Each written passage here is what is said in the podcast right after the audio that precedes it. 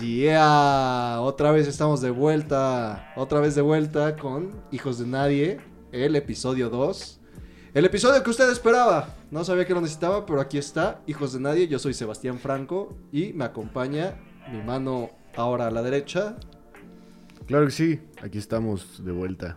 mi compañero Osvaldo, sí. No, Soy no yo. no sabe decir su nombre. No Ni tú, al parecer. Sí, lo dije. ¿Sí? Ahorita sí. Ah. La otra vez no. Fíjate nada más. Y sí, pues sí. Y sin más preámbulos, hoy nos acompaña una talentosísima mujer Sí. que lleva por nombre de bautizo, por nombre católico, Valeria. Valeria. Y Un tu poco soy muy católica tú. Valeria López. López, López qué, Tarso. López, López Torres. Tarso. Pero Torres, porque lleva Z, güey. Ah, sí. Sí, la Viene cagaron. desde allá. Viene desde allá. no, tú. no, no, no. La cagaron, güey, en Ah. el registro. Y luego, Pues así se ¿Ya se quedó. güey. así? Pues sí, se ve cool.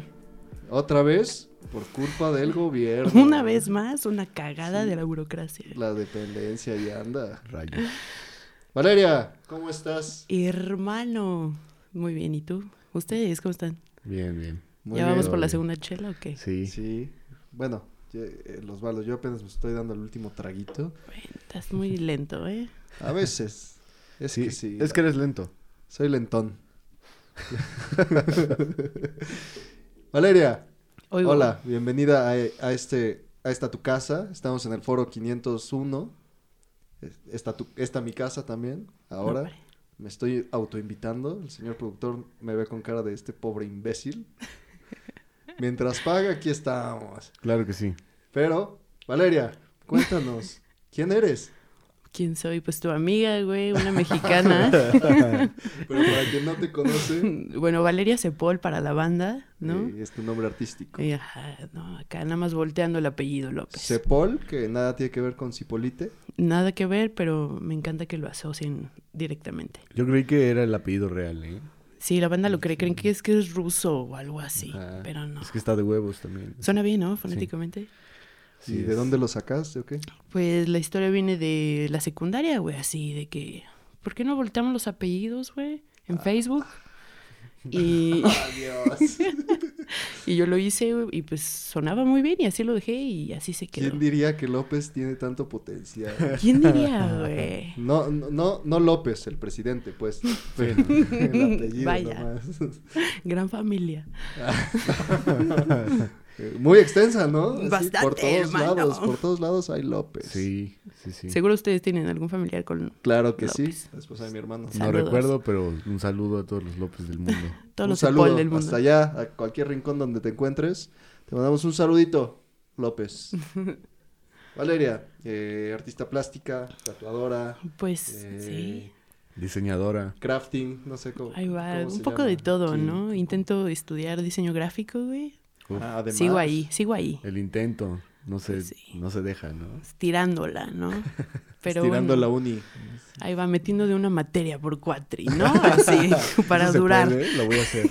Sí, güey, y no, no pasa nada si repruebas. ok.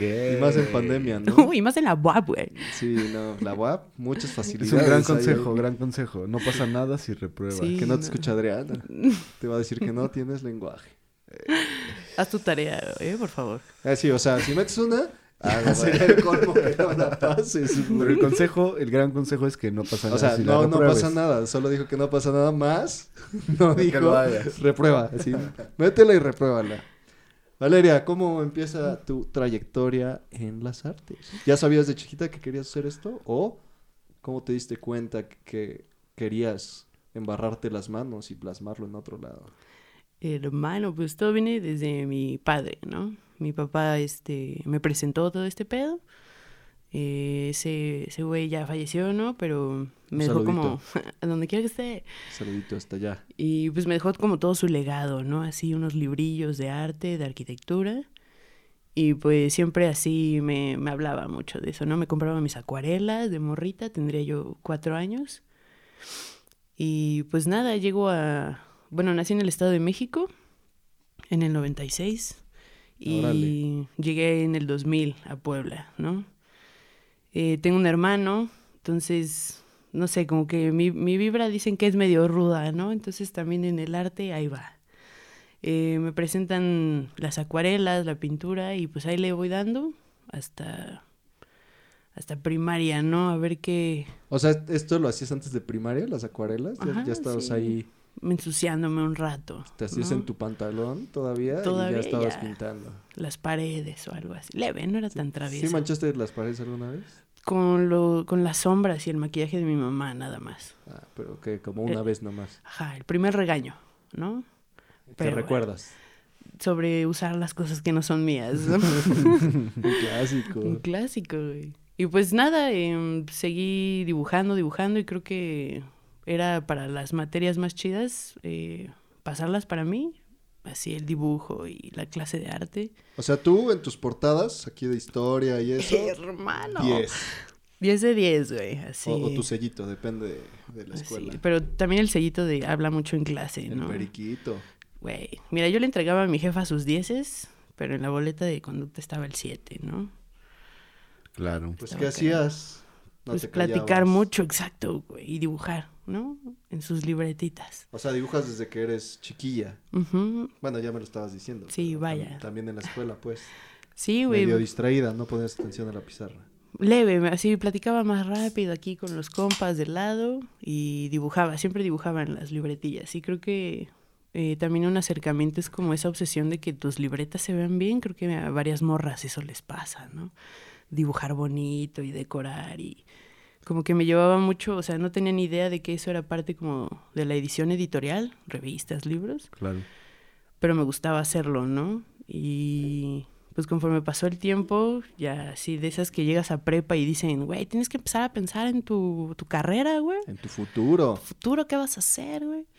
Y pues dije, pues lo que sé hacer es dibujar, ¿no? Así, pues sí me latían las matemáticas, ya sabes que iba a los concursos de matemáticas cotorras o esas cosas de primaria. Carrera de botargas. Todas matemáticas. Y pues, no, güey, así me decidí por los dibujillos. Este, y pues nada, escogí diseño gráfico, ¿no? Entrando a la UAP, que la verdad habría preferido estudiar artes plásticas. ¿Pero Sí. cuándo entraste? 2014. Ah, ya estaba abierto uni. ARPA. Uf. Sí, güey. 2014. ¿Y sigues con la misma matrícula? Y estoy ahí todavía, por eso digo que Se puede, se puede. se puede hacer, güey. Aquí ya un año de comprobar si es cierto eso de los siete años. Sí, ya, ya. Ah, no, ya Sí, es este güey. año, ¿no? Este año se Ya, acaban los siete años. ya, pero mira, hermano, todavía hay matrículas Fénix. Sí, no, pero es que, pero según en el plan Fénix, sí podías quedarte más de siete años. Según la Minerva, Ya te lo es estaban que te- a los siete ya te corren. Pero según yo ta- también nada más, ay, porfa, Échale firmas, ganas. firmas tu carta de compromiso de que ya vas a acabar y te dejan otros siete años. Exactamente. Pero sin reprobar, no puedes reprobar. Ya que firmaste la Ya que carta firmas, ya no compromiso. puedes. O sea, ya firmaste tu carta de You can compromiso. go back, man. ¿Ya lo firmaste? No, Ah, qué miedo. cállate. No, yo creo que por pedo de pandemia dan paro. Están haciendo el paro. Pero ¿qué tal va? O sea, ¿en dónde? O sea, ya no me puedes decir en qué semestre vas, pero ahí vas. Ahí voy como terceavo, yo creo. Ok. De nueve. Pero bien, yo creo que ¿Son algo... nueve semestres? Sí, sí, cuatro años y medio. Ah, mira, no... no- Cuatrimestres. No, no sabía de una carrera que tuviera un punto cinco, o sea, que fuera cuatro y medio. Ok. ¿no? Siempre había escuchado de ¿Cuatro? cuatro o de cinco. Pues Por ejemplo, cines de cinco. Mm, Ajá. dicen. Sí, bueno.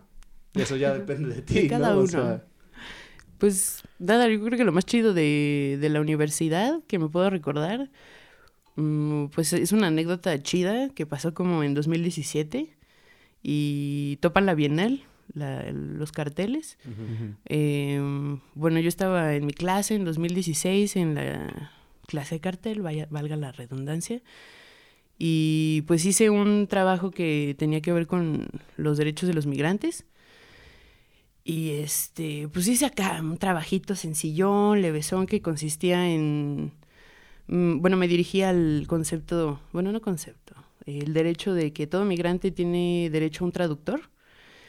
Y en mi cartel le he puesto unos audífonos eh, formando con el cable eh, un rostro, ¿no? Y el plug justamente es la lengua. Entonces ahí tuvo que, como que en mi discurso estaba yo creía que era muy difícil, pero en cuanto se lo presenté al profe fue como, ah, cámara ya, güey, eso, eso es, sí, yo lo tengo, güey, ¿algo más le vas a agregar?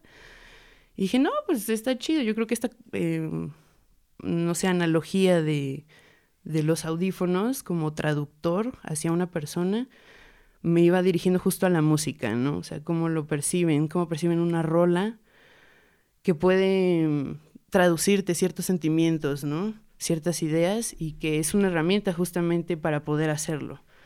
Y es justo lo que necesitan los migrantes, ¿no? Una herramienta para que puedan traducirles lo que sienten y lo que piensan hacia otra persona. Sí, también para que ellos puedan entender lo que, por lo que están pasando y cuáles son las consecuencias de, de, de ese momento, ¿no? Claro, Y ¿no? pues porque, pues sí, muchos no tienen ni idea de lo que le están diciendo y pues aceptémoslo, nuestro vecino gringo, nuestro vecino del norte, no es muy amable a veces con los migrantes, ¿no? Así es, güey. No, yo creo que aquí igual, güey. O sea, no es como es- exclusivamente de ellos, es como en general sucede en todos lados. Aquí en México también la banda es una culera con la gente de otras partes, güey. O sea, es general. Incluso con nosotros mismos a Sí, veces, claro. pero bueno. Exacto.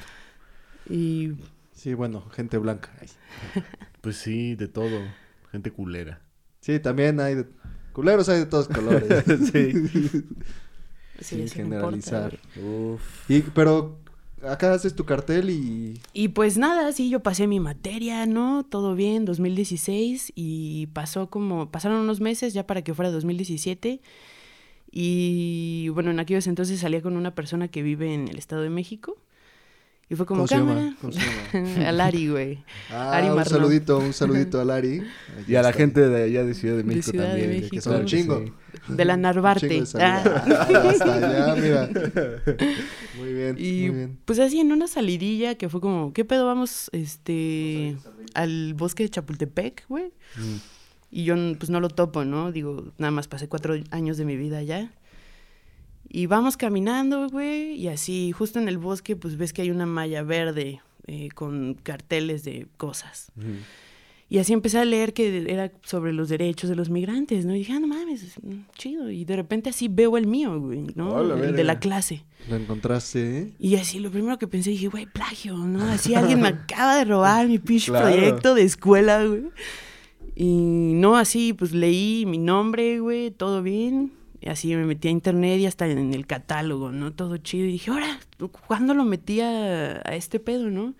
Pues resultó que mi profesor de esa materia, como que por ese proyecto fue como, voy a meter todos los que me gusten y a ver si jalan. Y jalaron. Hola, pero pues aunque sea que avise. Sí, Sí, a lo ¿no? mejor yo hasta me gané un Oscar. y no Aunque sé. sea un varo. Un Oscar de carteles. un marco. un diploma, güey. Algo, algo, lo que sea, güey. Sí, carajo. Chale. Pero bueno, o sea, no Pero me enojé tanto. No le mandaste mensaje como, eh, oiga, profe, ¿qué? ¿Qué- no, qué pues, no, Obed Mesa, así, donde quiera que esté. eh, muchas gracias, aún así, aunque no me hubiera dicho, ¿no? Un Así, saludito.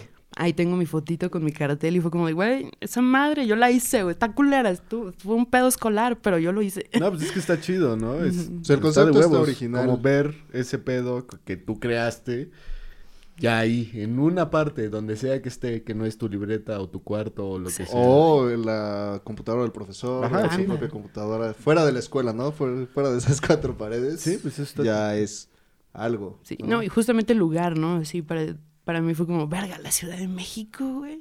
Ya Y ando ahí en. Chapultepec, güey, y de algo inesperado, ¿no? Que no buscaba. ¿Y qué tal? ¿Cómo se sintió dentro de ti eso? Pues mira, para empezar, así el ego súper cabrón. Oh. Con la pareja, ¿no? Así de, güey, así yo hice ¿Ya esta viste madre. eso? ¿Y tú güey". qué estás haciendo, idiota? ¿Ya sabes con quién estás? ¿Ya viste? ¿Ya me viste ahí? ¿Y me vas a llevar a ese bar? No. ¿No quisiste Bro. comprar esos tacos ayer, culero? Merezco un pomo, güey. Si me merezco al menos unos al pastor, no unos de suadero, no te pases. Con coquita fría, güey. Sí. O un jarrito. Bueno, no, boing de mango, güey. Ah, es que es, eh, ese es chido, pero como para las memelas. ¿Pero jarrito de qué? Ay, mira. A ver, Güey, a ver. jarrito de piña, mi No, apex. no, carnal. El jarrito, por excelencia, es de tamarindo. Ujú. Sí, güey, Yo soy team estamos de piña. acuerdo, güey. Tan, güey. hora piña. Esta, esta, esta conversación ya la tuvimos Ya. Sebastián y yo. Pero yo, yo, pues, soy necio. Eres necio. Bien raro. Eres- Entonces tú también eres Team Tamarindo. Totalmente. Claro que sí. Team... Jarrito, tamarindo, güey, no hay más. Ahora tutti frutti, ¿qué son esas mamadas? Ahora Tutti Ahora Frutti piña, piña, güey. Las do- ambas cosas, güey. A la verga. Quiero un trago, quiero un- Piña colada. güey. Un saludito otra vez al Tega. Ya, Una inspiración. Ay, ya. ¿Cuándo lo van a traer? Pronto. Sí, ¿cuándo, cuándo, cuándo habrá eventos, eh? Wow. sabe? No sé, eh, bro. Con nuestras burbujas, ¿no? De aire. ¡Botargas! Todos en esas burbujas de las que te metes a correr. No sé, si, no sé si han visto este evento que no se hicieron en alguna parte de Europa. Un saludo a Europa. Saludo. Que sí. Menos a Inglaterra. Que se hundan. Ajá, en alguna parte de Europa había como una especie de boiler room o algo así. Y había círculos marcados en, por todos lados. Y la banda no se salía de esos círculos. Todo muy organizado. Bien adiestrados esos No brothers". mames. Acá, ese pedo se va a la verga. Ni en. Walmart Sí, funciona. exactamente. Ni en Walmart Ni en funciona. las filas, No, en no, ningún no. lado. Bueno, es que, pues, el mexicano siempre ha tenido este pedo con la autoridad. Y es parte Sí. del desmadre Claro. decir, nah, mami, no me vas a decir qué hace. Este círculo en el piso No me gobierna mis actos. claro. Es que, ¿por qué no? Ah, Me, me va a hacer dudar de mi sexualidad este círculo. sí, eso es muy mexicano. claro, sí. No me toques el círculo. me vas a hacer dudar. Sí. Ay, qué cosas, ¿no? Mi México. Ay, mi México. Tan querido. Pero Carta Blanca es mexicana. Ah, el Salud por el, co- Carta el comercial. Carta Blanca de nuevo. Mira, ya llevamos dos episodios donde te mencionamos. Ya, patrocínanos. Mira. Tira paro, güey. Aparte, buenas vistas. ¿eh? Empezamos con un Six, ya que tengamos más views, ya nos das más Six. Pero de las latas altas. Claro que sí. Eh, Valeria, ¿qué más? Retomando. Sí, más? pues. ¿Qué? Pero antes de entrar a la uni, en la prepa, ¿ya, te- ya hacías algo? ¿Ya te dedicabas a algo? ¿O todavía estabas como pensando? ¿En dónde que estudiaste la prepa? Uf, en la poderosísima 2 de octubre, güey.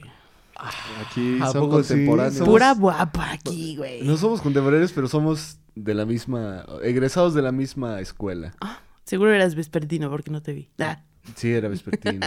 Y es pero más- aparte... es más morro Solo... Ajá, y aparte Bueno. solo estudié tercer año ahí. Ah. Antes estudié en ¿Qué estudiaste? ¿Qué área escogiste? Sociales. Social, claro que sí. Sí. No, ¿sociales? No, humanidades. Humanidades. sí, manualidades, dirían. Exactamente. Entonces, yo iba a la escuela a no estudiar, entonces, pues, humanidades, claro que sí. No mames, hablando de eso, güey. Por ejemplo, yo tuve que estudiar ingenierías para pasar a estudiar diseño gráfico, güey. Ah, claro, sí, el examen es de ingeniería. Sí, de ciencias exactas. Y eso a mí me sacó mucho de pedo porque, pues, como que tomar cuatro materias de física en un año, güey, para hacer lo que yo estoy haciendo. Digo, sí se puede aplicar, pero no a esa magnitud, güey. claro, ¿sabes? Sí, es que es un desmadre, ¿no? O sea, por ejemplo, también este arquitectura lleva el mismo ciencias exactas. y Pero ahí sí lo creo, ¿no? Por el peso de los muros y fuerzas, física, pero... Pero no eres ingeniero, o sea, el arquitecto es más creativo, el ingeniero es Bueno, pero de que no se tampoco. caiga. pero tienes que entender cómo funciona un muro para que no se te vaya Claro, güey, pero no tienes que ser Y- experto en física. O sea, tal cabrón. vez, por Leve sí, ejemplo- ¿no? Mm, Sí, No no, sé. así nada más Sí. vas a ser una figurita chingona y no te va a aguantar el muro, güey. Pues, eh, hay el ingeniero. Hay el ingeniero. Oye, no usó no, bien los güey. materiales. No puso los materiales que le pedimos. El albañil. Ese fue, hijo de su madre, güey. Siempre. La banda se, se burla mucho de los arquitectos, güey, pero neta tienen una chamba chida. O sea, entiendo que la talacha no es de ellos, Claro. pero todo lo pensado y todo lo de física, güey, sí está previamente pensado por ellos. Claro, ¿no? sí, sí, sí. Sí hay una chamba. Yo, yo tengo de pronto un problema como con este pedo de los arquitectos de... ¿Por qué no son más creativos? O sea, eh, te agarran y hacen cubos, ¿sabes? ¿Sabes? Siempre, cubos. Yo creo que es mucho por la universidad. Al menos a mí me ha pasado eh, que justo me dicen eso, que los profesores no te dejan ir más allá, güey, ¿no? Así, no vas a ver a proyectos de tipo Zaha Hadid, güey, que son curvas y locura- locuras, güey, porque no los dejan, ¿no? Yo creo que el creativo sí lo tienen, pero para pasar la materia no lo pueden explotar, güey. Pero, por ejemplo, en ciertos fraccionamientos, pues están como estas limitaciones, ¿no? Como que tu casa tiene que tener eh, esta estética para que la puedas construir ahí, a pesar de que tú compraste el terreno y todo Geo. eso. Claro, pero me refiero yo más bien a que, por ejemplo, si vas a hacer un fraccionamiento gigantesco, como de estos de Infonavit y, y demás, eh, tú como arquitecto puedes utilizar, o sea, los arquitectos justamente para eso, o sea, e- eso estudian, güey, agarrar los materiales, agarrar el mismo dinero y hacer algo bien verga y creativo con eso, güey. Sí, pero, o sea, estamos de acuerdo que hacer un cubo es barato. Y tiene que Y ser no, pero deja, güey. deja de tú ser barato, es fácil, güey. A veces muchas de, justo esa palabra es en arquitectura pues es algo que suena mucho, ¿no? Ser funcional. Y a veces puede ser funcional y estar bien verga, ¿sabes? O sea, O al revés, como Casas Geo, que te puede funcionar un poco, pero está culero, güey. o no, o, no, o, o sea, o, casas Geo, a veces, o otras casas de Infonavit igual, no están chidas y cero funcionalidad en las pinches casas, güey. O sea, así el baño está a un lado de la puta cocina y del comedor donde todos están escuchando cagar, güey, mientras están cenando. El y- sueño. Un pedo, güey. O sea, un saludo a todos los arquitectos. Welcome de to. Mexico, my friend. Sí, Sí, sí. ay, mi México. Ay, mi México. Igual yo conozco varias historias de gente que vive en Casas Geo o en Infonavit que van a montar el la, la madre de la televisión, pues.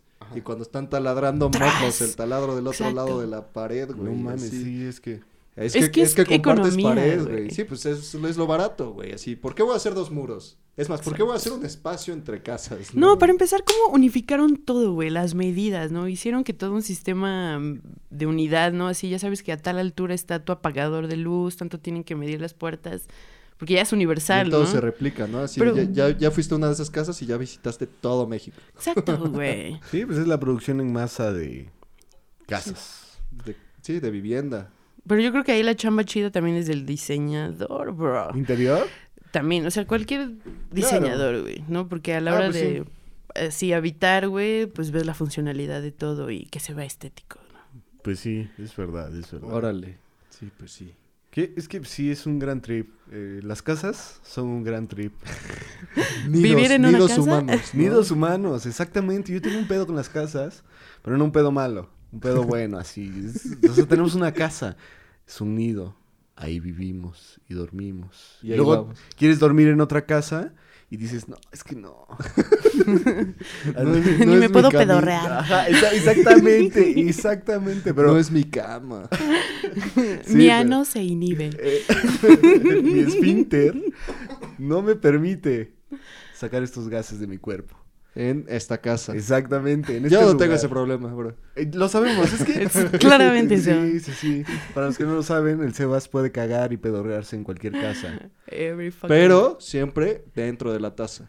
Claro, sí, sí, Sí, sí. no, no, no hago feos. De pronto el Sebas desaparece de la peda y dices, ¿dónde está el Sebas? Ah, Haciendo un Sebas. ya sabemos dónde está. O sea, un. Sebas es o romper un pomo Exacto. o cagar. O, o romper un pomo o cagar. Exactamente. Eso solo ha pasado dos veces. Like, ya es un Sebas, güey. Sí, bueno, sí. Una vez fue una patada de Bacardi. sí Es lo que me contaste. Afuera del. Oxxo, sí, me la acaban de dar. Y mocos, se rompió. Y todavía el vato me dice, ¿vas a querer otra? ¿Vas a Claro reponer sí, tu Pues cagada? Sí, güey. ¿Qué voy a hacer? ¿Sí Nada compraste otra? ¿A poco sí tú? Pues chambeaba, güey. Ah, es que cuando se puede, se, puede. Así es. Bueno, Valeria. Dígame, Pues, vamos, a ir a un- vamos a ir al primer corte del, Primer del corte. episodio. Claro que sí. Para regresar a informarnos sobre... El proceso creativo de Valeria. ¡Qué emoción! Así Qué que Qué bonito. nos vamos a un corte y enseguida volvemos. Wow. Bye. Oh, disculpen, no los vi ahí. Hola, soy Javier. ¿Estás harto de ver ese contenido basura en la televisión? Pues hoy te traigo la respuesta. El contenido favorito de adultos y grandes. ¿Ya sabes de qué hablo? Hijos de nadie. Buenas buenas. Es, es- sí, está bueno. eh, nos gustó, nosotros nos gustó. Este, véanlo, este, ve, ve- ¿Aún no lo tienes claro? ¡Mira este güey! No, yo creo que sí está, debería ser- está cagado. güey. Tú velo, tú velo. Ahora ya lo sabes. Hijos de nadie. Todos los lunes. Míranos. Sí.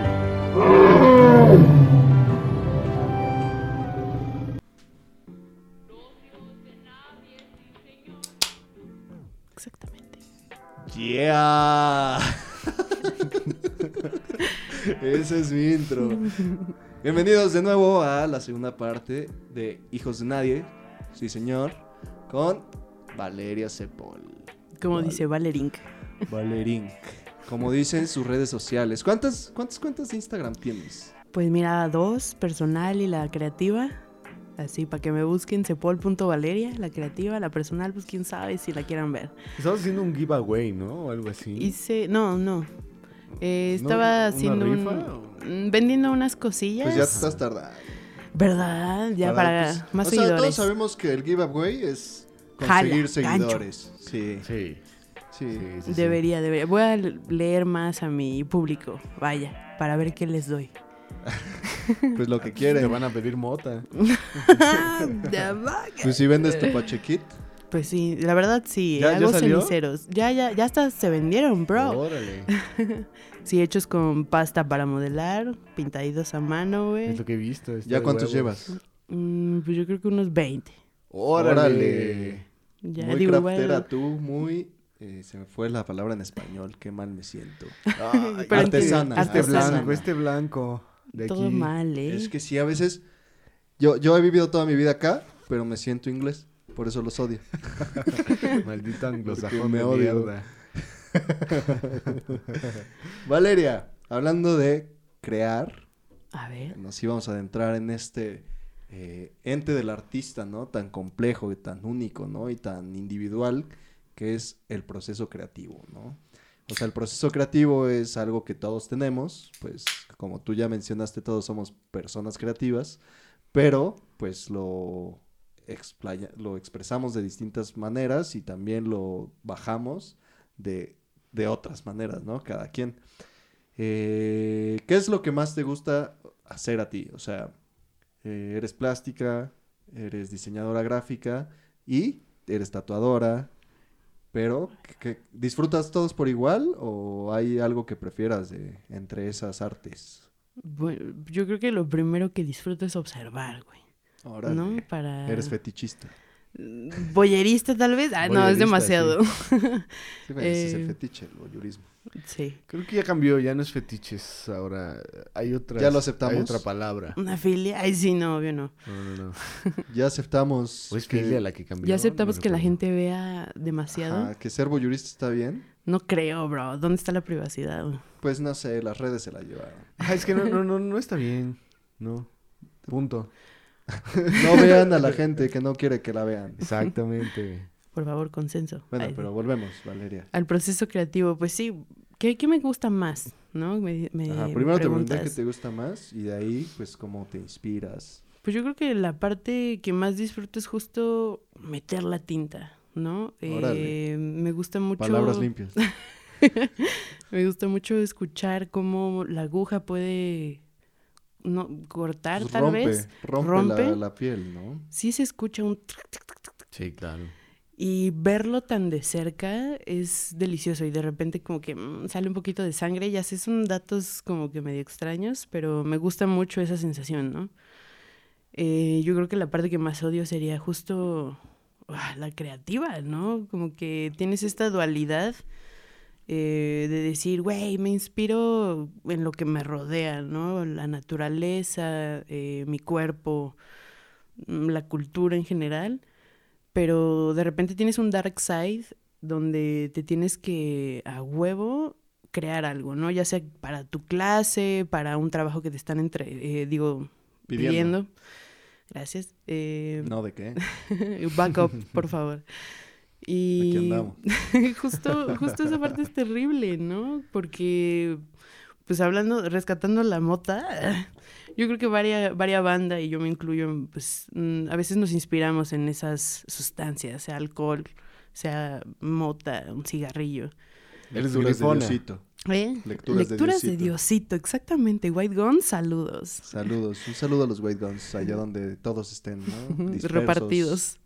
Sí, ya, ya se fueron esparciendo, ¿no? O sea, sí Creciendo, güey. La gente crece y se va. claro que sí. Y evoluciona y está bien. Se les Está de aplaude. huevos. Y justo eso es lo que no me gusta, ¿no? Tener que obligarte a crear algo y justo recurres a ese dark side tuyo de adicciones y situaciones extrañas. Pero de ahí en fuera, pues disfruto el poder usar materiales eh, con mis manos, ¿no? Casi no soy tan digital. Entonces el proceso de agarrar el pincel y ensuciarme, ¿no? Y mi ropa. Y de repente hasta encuentro pues armonía y un gusto en ver las cosas que hasta están manchadas, ¿no? Creo que el, en la universidad, bueno, el haber conocido a Isabel Tello es una morra que hace grabado en Puebla. Y esta morra fue la que me vendió todo el pedo de la máquina para tatuar, ¿no? Eh, esta chica empezó a tatuar, pero como que no le latió porque justo era más artesanal, hace grabado y cosas chidas. Claro. Eh, y me dijo, güey, pues te la vendo, ¿no? Te vendo todo el pedo, la máquina, la fuente de poder, tintas, plástico, todo.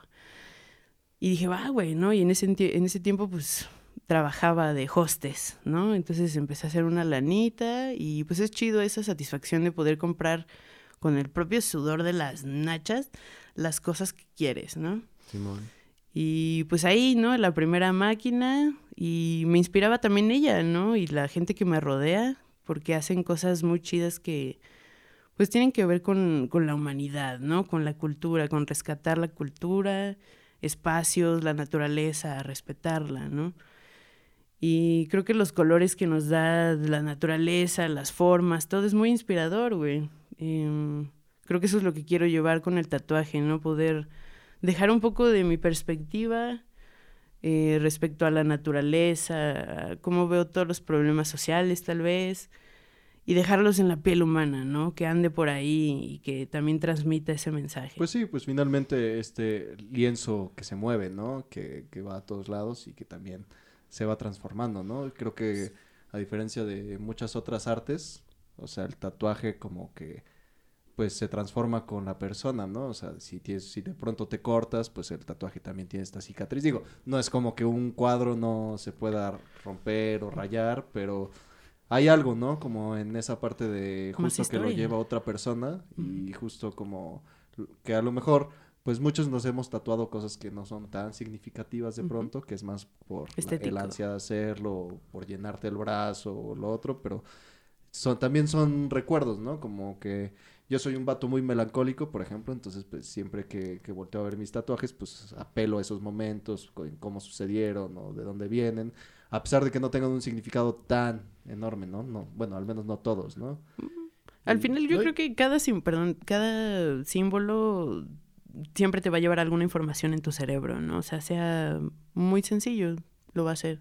Y es que desde ese, o sea, desde esa perspectiva, el cuerpo humano es una galería andante, ¿no? O sea, de pronto con el arte plástico es un pedo exponer y eh, hacer todo este pedo de, pues, tener varo, básicamente, ¿no? Para hacer todo este desmadre. Sí, o contactos, ¿no? Exacto, y con el tatuaje, pues, tatuas a una persona y tu arte llega a más banda que le dice a ese güey que tatuaste, oye, está de huevos, está chido, ¿quién te lo tatuó? O quién te lo diseñó, y etcétera, ¿no? Está de huevos.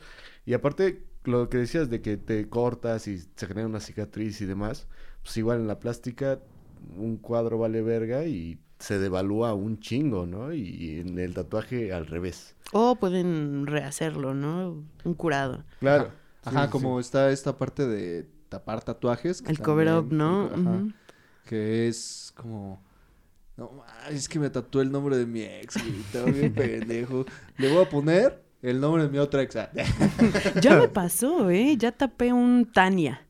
¿En serio? Ya, y esa historia estuvo un poco bizarra, güey. Yo creo que la- los tatuadores y tatuadoras, cuando empezamos, eh, pues la neta no está chido empezar con una puta naranja, güey, porque esa madre no se mueve, ¿no? Sí. No grita, no, No, le grita, duele. no es flexible, ¿no? Entonces, pues yo sí me aventé directamente a empezar con la banda, así, órale. Qué chido. Y un brother, pues, un día me dijo, güey, necesito que me cubras este Tania con una flor. Y ahí va Valeria a la casa del brother, ¿no? Y de repente eran como siete culeros más, ¿no? Y el brother que iba a tatuar se metió una sustancia que no debía. Y vaya, una tachita, vaya.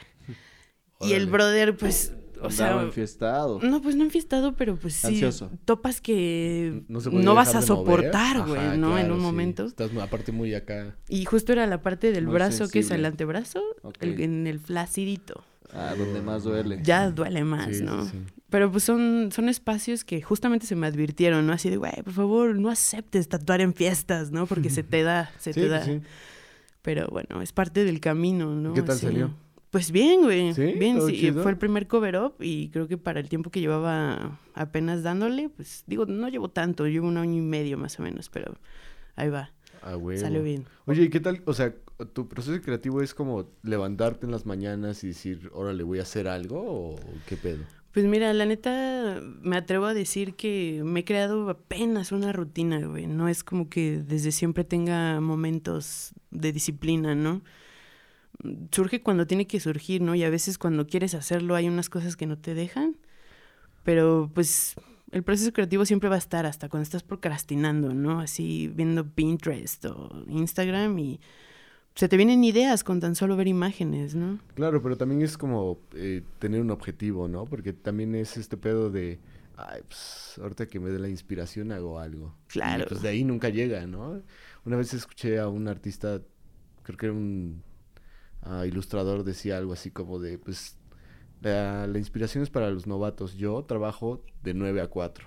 O sea, a- en esas horas yo me pongo a pensar qué voy a hacer y la verga y qué va a salir. Y sale algo. Algo tiene que salir. Pero pues está bien cabrón tener esa disciplina, sobre todo como en cosas creativas. Te lo digo por experiencia, ¿no? Así Claro. he pasado horas así como de no hay nada en esta cabeza así. Hoy no hay nada. Sí. Hoy es- está vacío. Hoy no se trabaja. Hoy no se trabaja. San lunes, dices. No. Por ejemplo, yo recuerdo... Hoy no se come. Tampoco.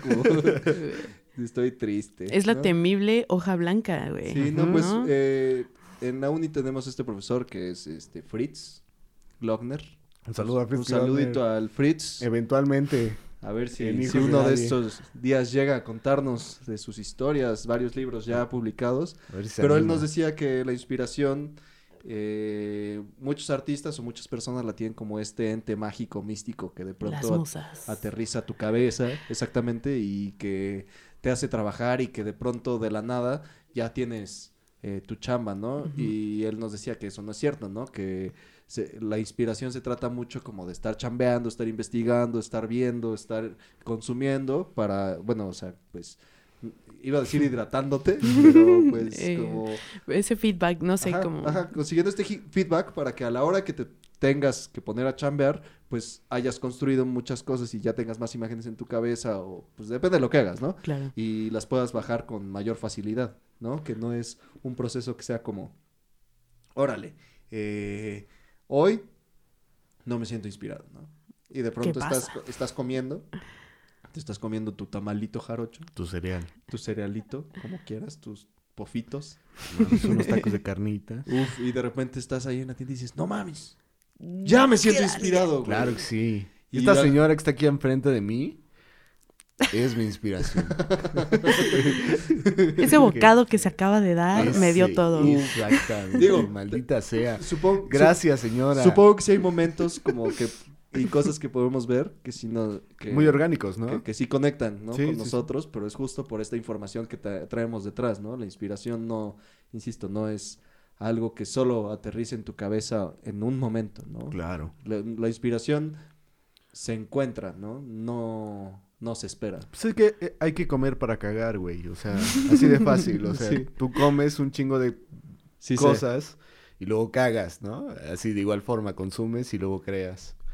Wow. Yo creo que inspirarte, igual y tal vez no es la parte tan difícil, güey. Yo creo que es ya proyectarlo, ¿no? Ajá, Asentarlo, como saber qué es lo que quieres decir, ¿no? Sí, güey. Porque, o, bueno, a veces sabemos lo que queremos decir, pero no sabemos cómo queremos decirlo, o si es la manera eficiente de decirlo, ¿no? O sea, nosotros eh, como cineastas creo que también sufrimos de, de eso eh, en el aspecto en el que a veces tienes tu historia bien clara, pero no, no sabes cómo quieres que se vea, o no sabes eh, qué colores quieren, quieres que estén ahí. Digo, igual es cosa de chambear y chambear, ¿no? Y también informarte un poco. Por ejemplo, eh, yo sé que soy terrible con el color, ¿no? O sea, es, es una chamba que, que- ¿Por qué? Mira, mi amarillo. Ay, no, sí. No, pero Sí, es una- es, es que, por ejemplo, a mí lo que me pasa mucho es tener el inicio de una historia y el final de la misma. Ajá, Pero pues, ¿qué pasa en medio, güey? Pues es lo rico, Pues es ¿no? lo más la complicado, carnita, sí, exactamente. sí. El segundo acto es un gran problema y es el por lo regular segunda acto. lo más aburrido de muchas películas que fracasan, ¿no? Ajá. Porque tuvieron muy claro el inicio y el final, pero, pero, no sabían qué hacer en medio. Exactamente, es, es que son chingas, pues. O sea, es lo más difícil de sostener, digo, o sea, cada arte tiene su, su dificultad, ¿no? Y sus, y sus complicaciones en, pues, en su materia. Eh, pues en el cine es eso, ¿no? Poder sostener una historia todo, todo, todo el tiempo que es contada, ¿no? Algo que me gusta mucho del diseño, güey, es como una mamá para todas esas artes, ¿no? O sea, necesitas aprender esos conceptos, ¿no? Como me dices, las luces, los colores, em, cada Texturas. símbolos, ¿no? O sea, saber que realmente todo lo que nos rodea es puro diseño, ¿no? Está pensado para que funcione y que se vea bonito, que a veces la cagan, ¿no? Pero A veces, para se- eso está. a veces no se ve bonito, pero funciona. ¿no? Ajá, ¿no? Y que, y- o que la mera economía se va a basar con esa cosa estética, ¿no? O que ya, ya saben cómo te van a comprar, ¿no? O sea, ya, ya te estudiaron, güey, y Eso basados... está cabrón, es que eso también está cabrón, ¿no? Y todo es por símbolos, ¿no? Bueno, no sé, está... Y también, no sé, como que conocer la historia de la sociedad basada en el diseño y en el arte es una visión como bien loca, ¿no? Porque muy subjetiva, claro. Hay muchas perspectivas en la mesa, pero pues al final todo lo visual nos va a representar, no es lo que vamos a dejar, ¿no? Sí, pues.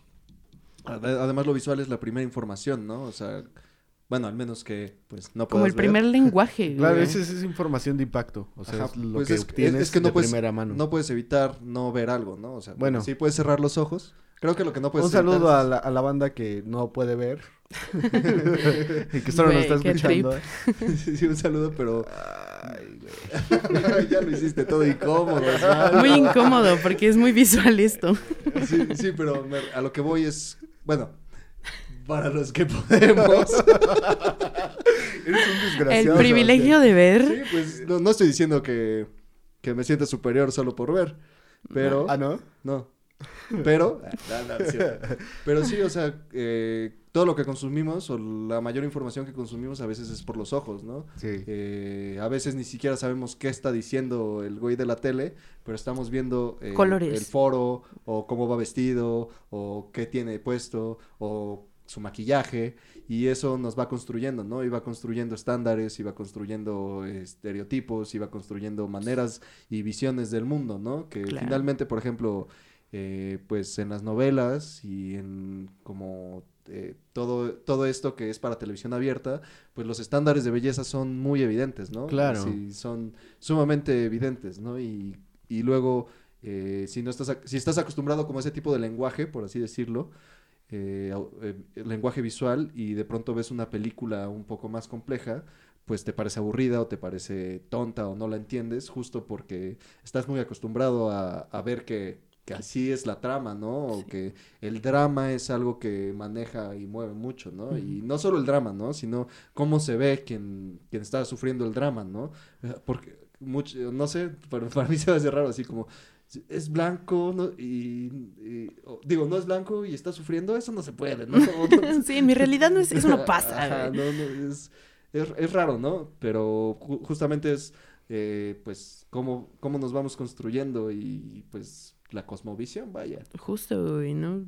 Me encanta esto que siempre dicen como los whitexicans o eh, gente extranjera como de cuando llega a México y a los pueblitos como de, güey, los colores, las formas, güey, pero pues aunque se- suene muy cliché, realmente es algo bien bonito de acá, güey, ¿no? Así todo el diseño que hemos creado y justo es esa cosmovisión, güey, de los pueblos indígenas que, o sea, yo cuando era morra no me imaginaba que una prenda de ropa pudiera contarte la historia de un lugar, ¿no? Así que te dijera la fauna que existe, la flora, que tiene que ver con el amanecer y sus colores, Sí, ¿no? exactamente, ¿no? Y también como de la, de la fauna, eh, con- conforme a de dónde extraen los colores, ¿no? Claro. Y la flora también, Sí, evidentemente. las ¿no? formas, ¿no? Los triángulos tienen un sentido. Hasta la textura de, de, de, pues, de la prenda, ¿no? de la misma y el material, ¿no? Que está hecho por esas mismas personas y de la localidad. Sí, pues, que, o sea, justo este lenguaje artístico artesanal.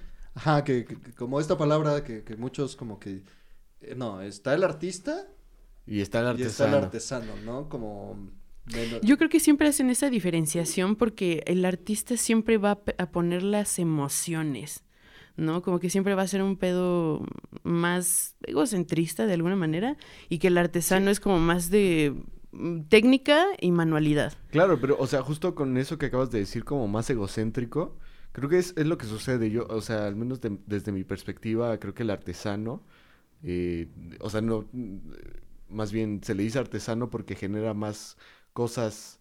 Eh, Pues no en masa, pero como pero, que ajá, como que eh, replica mucho lo exactamente. mismo, ¿no? Pero justamente estas creaciones que se replican demasiado, también tienen un chingo de simbolismos que tal vez ni él entiende, Pero pero, se lo- pero viene, ¿no? O sea, y, y lo plasma y ahí está. Y también, o sea, creo que dentro del ámbito artístico está, está de la verga que de pronto, ah, no, pues es que es artesano. O sea, no es un artista. Porque un, ex- un artista expone obra única, ¿no? O sea, esa madre no la vas a ver otra vez. En un lugar específico, con exactamente. cover. Exacto, así con copa de vino y queso en tu mano. y el Sí. artesano lo puedes comprar en Oaxaca. Y unas fresas. Es Y- que pero es tú dices, justo eso. ¿qué tiene más valor, no? O sea, este vato que trae tal bagaje, el otro bagaje es intelectual y este bagaje es de vivencia. ¿Cuál vale más para Yo creo ti, que no? viene mucho con la marca, güey. Pues sí. Cuando tú le pones una marca y un local a una cosa, ya puedes triplicar el costo, ¿no? Exacto, sí, sí, sí. Está como, no sé, cuando eh, marcas carísimas europeas sacaron diseños que eran parecidísimos a, a lo que hace aquí la banda en Carolina Chiapas Herrera, güey. Exacto. ¿no? Y es como, ay, güey, o sea, sí está chido, ¿no? O sea, toda esta banda blanca va a ir a comprar ese pedo, pero, pues, ¿qué pedo? Aquí estuvo todo el tiempo, güey. Es un debate muy grande, güey, porque... La o sea, apropiación cultural. Ajá, Exactamente, pero apropiación por otra parte también está encima el hecho de que no vamos a consumir siempre la misma forma en las prendas, ¿no? Sabemos que en las tradicionales son muy cuadradas, tal vez no acentúan ciertas partes del cuerpo, si así lo queremos ver.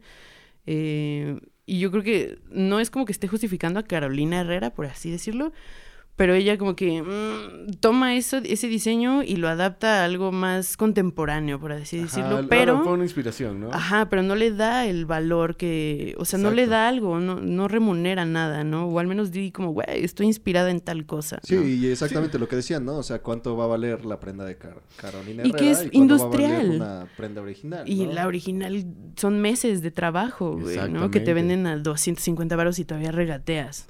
Sí. Y regateas, exactamente. ¿Qué Traigo pedo con el- 120. Ya, ¿Qué- ¿cuántos más o menos? ¿Qué pedo con el regateo? Pues es- Está depende feo, de dónde, ¿no? Está feo. A ver, vayan a regatear a Liverpool. eh, ¿Crees que es algo muy mexa? Yo creo que es algo muy mexa. O sea, a veces la banda gringa viene, ve ese pedo, evidentemente por las posibilidades, ¿no? Ajá. Pero eso también se da en otros países. Yo Pues eh, supongo que en bazares y en ciertos lugares, pues eh, el regateo es algo normal, ¿no? Sí, Así "Ah, tianguis, Claro, pero cuando ¿no? vas caminando y entras a una tienda y, y esa tienda la atiende una persona, no le dices, hey, ¿qué pedo? ¿Cuánto? ¿Cuánto es lo menos? Ah, Exactamente. Pero si ves a una persona que tiene igual una tienda, pero es artesanal, ya tú te das la licencia de decir, ¿y cuánto es lo menos? Y está culero, güey. ¿Por qué hacemos eso? Banda. Sí, no, lo hagan, banda. Hay Sí, que... pues hay que pagar el precio completo de, El lo, precio Sí, sí, sí. justo. de lo que le ponen, ¿no? Porque Exactamente. ¿qué tal tus Nike? Por eso sí pagas los 2.300 varos. Exactamente. Y por tu figurita de, de barro negro no quieres pagar los 250. Y si no lo tenemos, pues también hay que aceptar que no lo tenemos para ambas cosas, ¿no? O sea, ¿por qué decimos, ah, es que no tengo para estos Nike, pero tal vez esta morra sí me puede bajar el, el precio, güey? Está culero eso, la neta está culero. Pues, o sea, sí, es- o sea, no, no, Ay, no, no estoy mi diciendo que no. México. Ay, mi México. Una vez más. Una vez Una más. vez más, pues sí. Sí, pues, ay, nos metimos en un, en un momento sad. Pues está chido, güey, ¿no? Porque al final, pues es rescatar todo, ¿no? Res- rescatar la Sí, cultura, cuestionarla. También, eh, sí, justo cuestionar nuestros hábitos de consumo, ¿no? Sí. Y lo que nos venden, que tenemos que ser. Y no, hermano. Y, y de los que tenemos que comprar también. y a qué precio tenemos que comprarlo, ¿no? Sí. ¿Te han regateado algún tatuaje? Mm, no, no realmente. Na- nada de tu trabajo Solo, solo una vez mm, como que me vio obligada a hacer un trueque, ¿sabes? Ok, pero ¿por qué obligada? Una Mm, colaboración. no, no, no, no, pues fue como, güey, no tengo dinero, pero puedo pagarte con especie. Ok. Va, así, pues a veces se prestan esas oportunidades, pero ¿Qué te dieron? lo fumable Oh, bueno, te convenía también. también. Buena mierda. Unas onzas, unas onzas. Unos gramitos nada más. No, pues está bien, ¿no? También cuando se puede. Pues, una se da lujo, ¿no? sí, sí, claro. Desde luego. Muy bien. ¿Qué andas haciendo últimamente? O sea, ¿qué es lo que más haces? Pues mira, últimamente me acabo de comprar una nueva máquina porque la, la primera que le compré a Isabel Tello pues ya dio lo que tenía que dar. Claro. Y pues ahora sí que justo con los ceniceros que armé, eh, los pachequits que se vendieron, fue que se armó la, la La máquina máquina. nueva. Entonces pues eso intento, estoy sacando ideas para unos flashes, ¿no? Nuevos...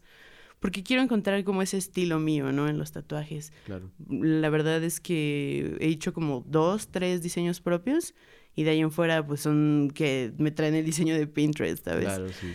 Pero pues así es como se tiene que empezar, ¿no? A veces en el proceso creativo necesitas copiar de alguna manera para poder crear tu nueva mierda, ¿no? Sí. Saber lo que existe. y supongo que, por ejemplo, en algo como los tatuajes, pues primero tienes como que aprender a manejar bien la piel, con reconocer cómo funciona la máquina, la tinta, qué tanto tienes que inclinar o no la aguja, qué tanto tienes que, que- que- que meterla. Palabras limpias. Palabras Sí. para, para después para después tú ya entender cómo pues cómo hacer tu propio trabajo no o sea eh, por ejemplo eh, apenas leí un guion de un, de un compa y del Vilches un saludito hasta, allá, Vilches. hasta el DF es que ese güey Vilches, el Vilches. la verga. vive aquí en Puebla Ya, está- Vilches. Vente para acá. Lo- lo- después lo vamos a traer porque yo creo que es un buen eh, cineasta. Un- Es tiene, tiene un buen Trae discurso. potencial Tiene- sí, sí, sí, sí, cla- cla- Tiene sí, potencial. Es una potencial. promesa, es una Es promesa una promesa, un- una promesa del cine poblano. Pero eh, leí su guion y decía que la primera escena no le gustaba tanto porque eh, estaba viendo unas pelis y es una escena que la vio repetida, ¿no? Así como que aterriza, es un, es un paneo, va- se va, vamos viendo el buró, vamos viendo las fotos, como recorriendo el cuarto y hay una pareja como teniendo sexo en la cama, ¿no? Y es una escena que ya hemos visto infinidad de veces en el cine. Claro. Pero, y él como que decía, no mames, pero es que si ya lo vi, yo no quiero hacer lo mismo. y- pero al mismo tiempo es como, güey, pero ¿Por apenas estamos, niegas? estamos empezando, ¿no? Y ya también puede ser como un tributo, ¿no? Podemos estar aprendiendo, eh, pues es una práctica, ¿no? Claro. Porque además, eh, por ejemplo, en los tatuajes, pues no importa tanto como la idea original a veces, sino la ejecución, ¿no? O sea, justo si la ejecutas bien, a pesar de que no sea una, una idea original, pues va a tener su sustancia, va a tener su carnita, ¿no? Claro, su y, es, y es- peso. y es algo importante. Por eso di- digo, como también, eh, pues dices que nada más tienes tres diseños originales, pero nunca has pensado como, eh, te traen su diseño y dices, sí te lo hago, pero le voy a mover por acá y acá para que sea más mío. O sea, sí, sí me late esa, pues esa idea. Eh, Más bien esa es la idea, ¿no?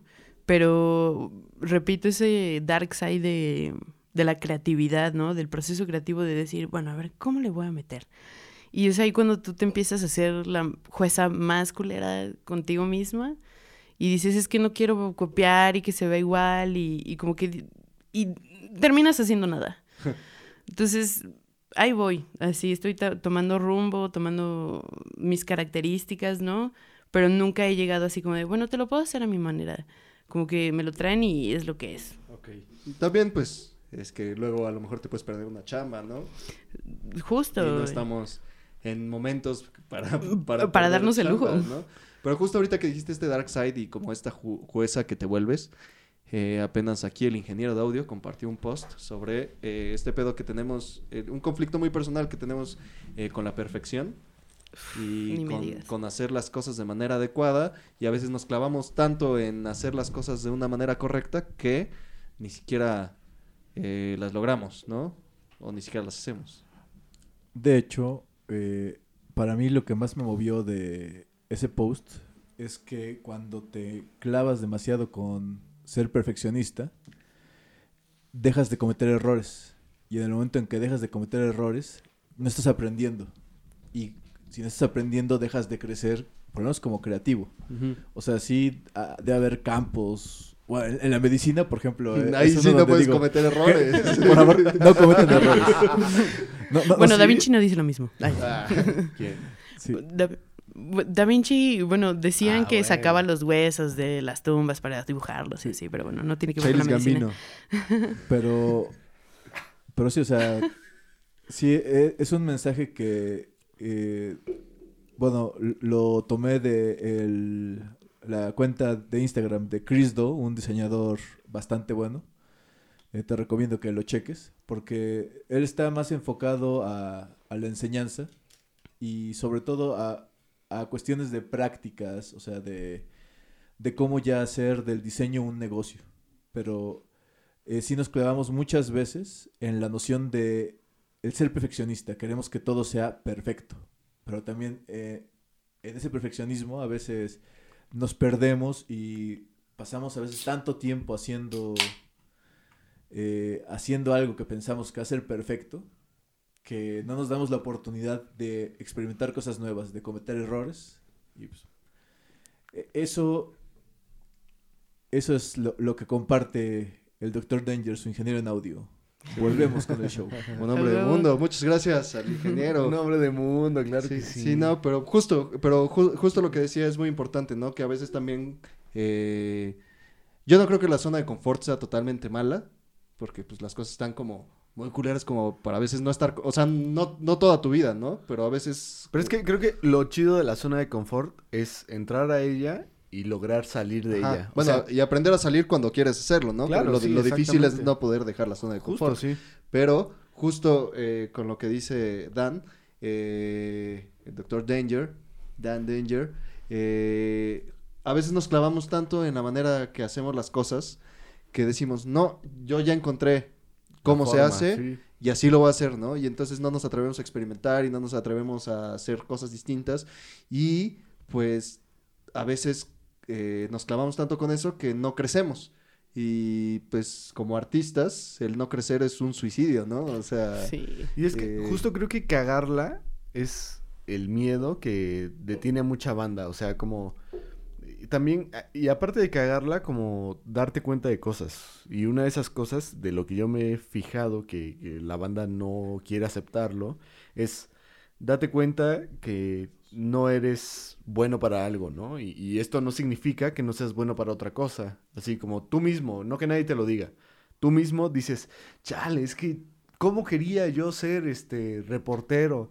Pero la neta no la armo, ¿no? Y eso no significa que no pueda ser editor o que no pueda ser cualquier otra cosa que también estar te guste. cercano, cercano a, a eso que te gustaba, ¿no? Exactamente, y, y, y no, o sea, o no, no significa que yo no pueda escribirle el guion a ese güey, porque yo sí tengo las ideas, pero no me veo bien en cámara, o lo que tú quieras. O a lo mejor no tengo la dicción o cualquier cosa, ¿no? Exacto, Ajá. darte cuenta de que no eres bueno en algo no significa que tengas que acabar con tu sueño para siempre e irte a trabajar en un call center. Claro que no. Parafraseando al, al maestro KCO, al KCO, dice, eh, vuélvete bueno en las áreas necesarias nomás, ¿no? O sea, no busques ser bueno en todo, sino eh, en las necesarias. Mira, mi, mi jefe me dijo algo más chido, güey. Prueba de todo en esta vida y lo que más te guste, pruébalo dos veces. Y si te vuelve a gustar, pues ahí te quedas. No, no, no. El ¿no? problema es tener que probarlo más veces, güey, porque eso ya se vuelve más adicto, ¿no? Entonces, por eso solo Ah. twice. A No, ver, a pero- ver, una vez más, una vez más. O sea, que ha- pruebes de hacer de todo en esta vida una vez y lo que más te guste dos veces. Entonces, ok, ok. Pero, pero si te gustó bastante, ¿qué? ¿Ya- Bueno, ya no lo esa- haces? eso es una manera como de explora lo que hay en tu mundo, güey, Sí, ¿sabes? bueno, es que hay muchas cosas, hay Sí. muchísimas cosas y más. o sea, yo, yo creo que uno de los problemas que tenemos actualmente es que vemos que muchos artistas que, que, que nos, que nos gustan mucho, eh, pues hacen de todo, ¿no? Escriben guiones, hacen música, tienen sus canciones, este... tienen sus cortos, son comediantes y a veces eso intimida mucho, ¿no? El típico pack, ¿no? Aquí de, Ajá, de artista. de- del artista moderno, ¿no? Exacto, sí. Y es algo bien complejo porque pues no- nos ponemos la vara a, a esos estándares, ¿no? Pero tampoco eh, a veces, pues es que sí da miedo, ¿no? Entonces, ¿yo qué voy a hacer? ¿O qué tan capaz soy de hacer ciertas cosas? Porque él sí puede y yo no. ¿Cuáles son las diferencias entre nosotros, ¿no?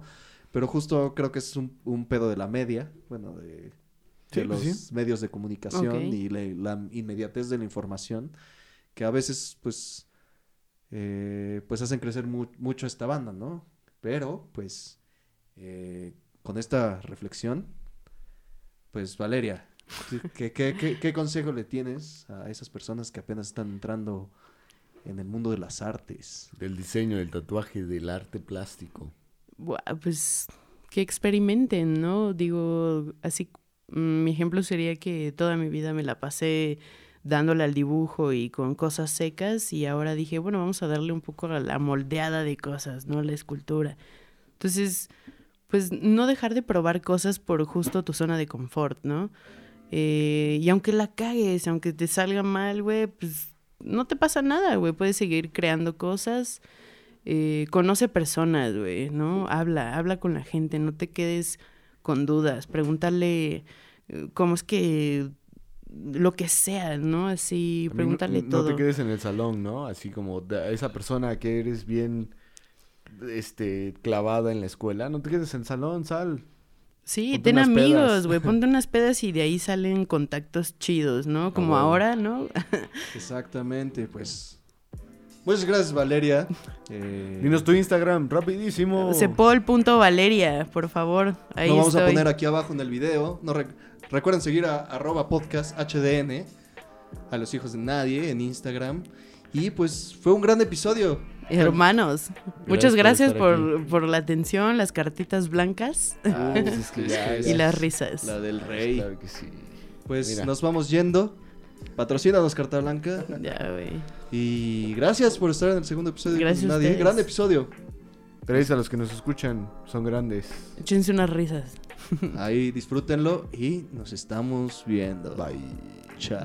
Ay.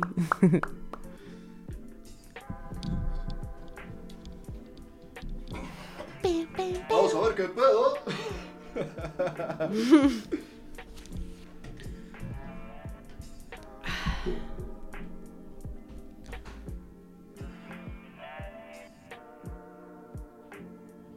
Salió chida la rola. Sí. ¿Qué pedo? ¿Quién la, quién la armó acá? ¿Eh? ¿Quién la armó?